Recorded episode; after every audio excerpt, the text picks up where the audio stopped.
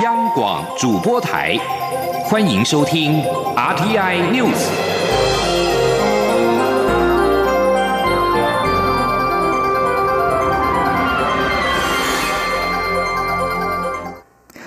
各位好，我是张旭华，欢迎收听这节央广主播台提供给您的 RTI News。针对台湾和所罗门群岛的外交关系，日前出炉的跨党派小组报告对我方不利。外交部今天重申，所罗门群岛政府应该依据自己所宣示的做法，要参考该国外交部等单位的相关报告，并且倾听所国广大民意之后，根据民主、合法、公开、透明程序再做出决定，切勿只以一篇作假的报告就决定重大外交政策。记者王兆坤报道。所罗门群岛政府正在评估与台湾的外交关系。执政团队日前举行党团会议，聆听跨党派小组口头报告，内容相当不利台所关系。不过，除这一份跨党派小组报告外，所国政府还会有其外交部、总理府、国会外交委员会的评估报告。整体情势仍在持续发展中。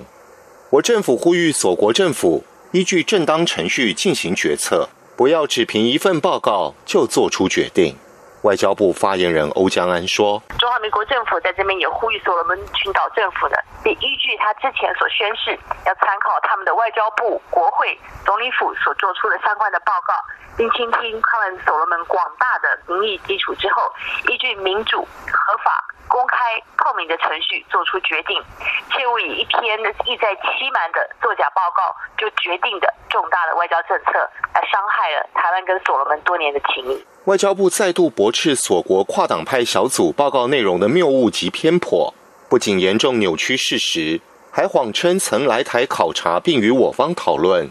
因为这个跨党派小组不曾来台访问，小组里个别成员。虽曾于八月与亚太国会议员联合会所罗门群岛代表团随同访台，可是并不具有考察小组任务身份，而且外交部也没有跟他有任何意见交换。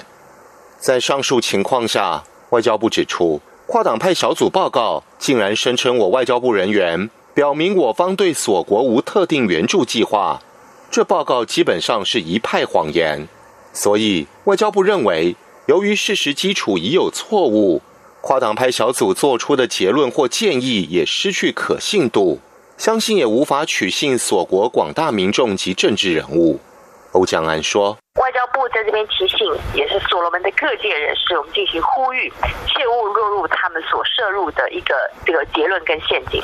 外交部强调，我国高度珍惜与所罗门群岛的邦交，将尽最大努力向所国表达我方诚意。因此，外交部次长徐思俭访问所国的行程将如期进行，以利于当地各界重要人士会晤，全力巩固邦谊。根据了解，徐思俭最快十五号就会启程前往。中央广播电台记者王兆坤台北采访报道。针对台湾和所罗门群岛的外交关系，蔡英文总统今天受访表示，台所关系确实面临挑战，但我方持续和所国各界沟通，努力巩固两国关系。总统特别指出，台所外交关系牵动整个印太地区，所以这个区域的民主国家都很关注此事。请听王兆坤的报道。蔡英文总统在台湾基督长老教会嘉义西门教会受访表示。所罗门群岛与台湾有很长的邦谊，双方合作计划很多，也很密切。政府会持续与所国各方沟通。总统说：“虽然在现在呃有一些挑战，但是我们还是尽全力哦，来跟所罗门群岛的各方来沟通啊。那这个呃跟所罗门群岛的外交关系也会牵动这个印太。”地区的关系哦，那所以在这个地区的民主国家都很关注这件事情哦，所以呃，我们能够，我们还会持续的呃努力呃来呃巩固我们跟呃说我们群岛的外交关系。关于媒体报道学者蔡金树在中国遭羁押的问题，总统表示，他要利用这个机会呼吁国人进入中国时要注意人身安全。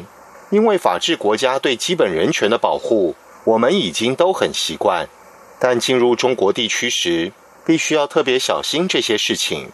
至于相关个案，陆委会及海基会都会持续掌握相关情况，也会提供亲友必要协助。目前最重要的优先处理原则是当事人的人身安全及他们相关权益的保障。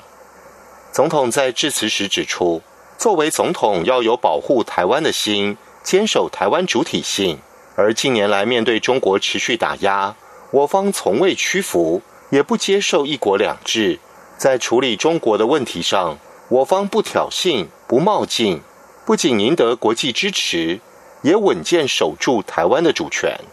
总统表示，政府这三年来也实践转型正义，透过促进转型正义委员会一一厘清真相，让当年受打压迫害的台湾人可以平反罪名，并成立国家人权博物馆，推动人权教育。在社会福利方面，总统说，政府全力推动社会安全网和反毒，渐渐获致良好成果与进展。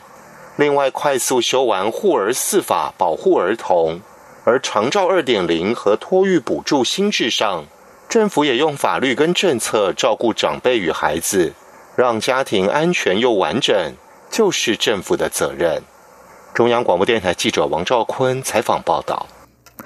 联合国大会将于十七号开议，驻纽约办事处规划举办系列活动，配合联合国。的总辩论有关永续发展的主题，行政院政务委员唐凤今年也将再度前往纽约参加相关活动，展现台湾创新实力。唐凤的幕僚表示，唐凤将于二十五号出发，再度前往纽约参加住处举办的活动。今年特别的是，唐凤将与出巡队和银法天使两支队伍一同前往纽约，向当地社群、侨界、学界展现台湾的创新实力。出巡队和银法天使都是今年总统杯黑客松的卓越团队。第四十七届联合国大会将于十七号在纽约联合国总部开议，二十四号到三十号举行总辩论。外交部日前表示，政府规划于联大期间在纽约举办有关永续发展、气候变迁、全民健康覆盖、青年培力等主题的系列活动，以呼应联合国在联大期间举办的高阶会议内容，并增进国际社会了解台湾在相关领域的努力成果与贡献。此外，今年政府也提出诉求，请联合国立即采取行动，解决两千三百万台湾人民不被不当排除在联合国体系外的情形。接下来关心的是，蔡英文总统今天南下访视台南和嘉义。蔡总统在台南市盐水区护壁宫上香祭拜之后，向乡亲说明执政团队在经济发展、社会福利、财政纪律等各项具体施政与成果。针对外界质疑政府施政作为有可能债留子孙，蔡总统回应表示，明年政府编列的是平衡预算，岁入岁出一样，这是二十二年来第一次，显示政府是非常谨守财政纪律，不会债留子孙。总统指出，政府照顾社会上需要照顾的人，例如长照二点零预算，从他接手时的五十亿元，明年成长为四百亿元。政府提供托育补助，减轻年轻人负担，补贴年轻人租屋津贴，也是为了让年轻人没有后顾之忧，专心为前途打拼。另一方面，总统表示，今年台商回台投资累积迄今超过五千八百亿元，国家融资的额度一直在增加。他有信心，台湾是一个非常有竞争力、非常好的投资地方。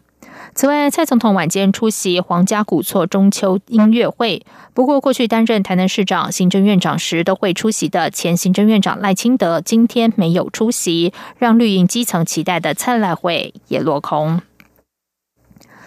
国民党总统参选人韩国瑜今天到台中进行参拜二十一间公庙的铁人行程，台中市长卢秀燕也陪同。韩国瑜在接受媒体访问时，被问到是否会亲自和新北市前市长朱立伦沟通韩朱佩或是韩朱和，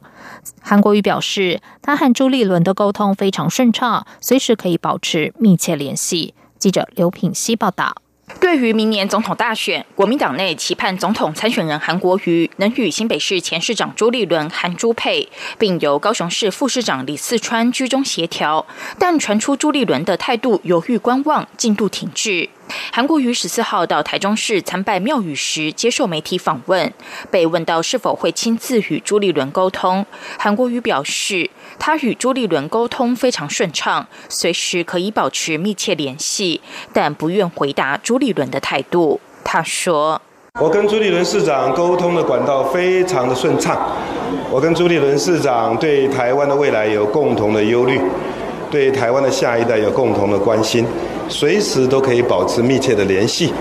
呃，这一点完全没有问题，请放心。”朱市长有犹豫吗？好，谢谢。还有没有其他问题？韩国瑜八号在新北市举办造势活动时，新北市长侯友谊因为市政行程满档而没有出席，被质疑国民党内部整合出现问题。韩国瑜十四号到台中展开铁人行程，在十二小时内连拜二十一间公庙，台中市长卢秀燕上午也陪同。韩国瑜在公庙也特地请台中市民支持卢秀燕。韩国瑜指出，他与卢秀燕在日前一项县市首长民调中调车尾，但该调查用的是去年的资料。民进党的民意代表应该去总统府及交通部找前任市长抗议。他并表示自己与卢秀燕为市政没日没夜拼得死去活来，却因为几个阿拉伯数字就把他们打到十八层地狱，哪有这种事？韩国瑜还说，蔡英文总统每天说现在是二十年来经济最好、是最优秀的总统，但到庙里拜拜都没有人，不像在场的支持者，每个眼睛都炯炯有神，期待改变。他并表示。再美丽的小岛，再雄壮的老鹰，如果没有两只翅膀，也没有办法飞。如果台湾人民对现况很满意，明年就投给蔡英文总统；如果已经受不了，想要改变，就将选票投给他。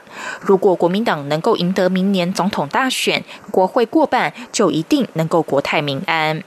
央广记者刘品熙的采访报道。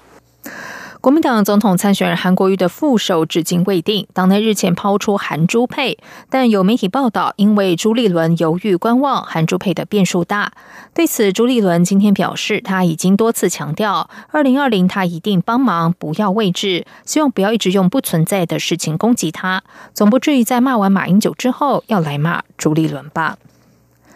在外电消息方面，根据国外的媒体报道，两名遭到中国指控分裂国家罪的维吾尔学者传出将面临遭处决命运。国际特赦组织与一批来自中国的海外学者呼吁中国停止执行死刑计划。美国之音今天报道，现年六十岁的前新疆大学校长塔西普拉提特伊拜，二零一七年和一群学生准备赴德国参加会议的时候，在北京首都机场遭到逮捕。二零一八年，他在秘密且极为不公的审判之下，被定分裂国家罪，遭判死刑缓期执行，如今将面临处决。另一位引发关切的维吾尔学者是现年五十九岁的前新疆医科大学校长哈木拉提乌福尔，他于二零一七年底被逮捕。二零一八年，新疆乌鲁木齐法院以分裂国家罪、传播极端思想罪判处他死刑缓期执行。有消息称，他也将被执行死刑。另外，根据自由亚洲电台报道，由中文政论刊物《北京之春》荣誉主编胡平、美国民间组织维吾尔人协会主席伊利夏提等来自中国的海外学者一起发表联署公开信，表示处决两位维吾尔人大学校长的做法将使中国的国际形象严重受损，加剧国际以及民族紧张关系。公开信中更强调，中国政府多次强调司法公正，因此公民绝不应该因言获罪。英国前首相卡麦隆十三号表示，他不后悔在二零一六年决定举行英国脱欧公投。对于目前的脱欧僵局，卡麦隆提议，英国或许应该举行第二次公投来解套。在回忆录将于十九号出版之前，卡麦隆在十三号刊出的《泰晤士报》专访中表示，无协议脱欧将是一个坏的结果，不应该往这个方向走。他说，第二次公投仍然应该是选项。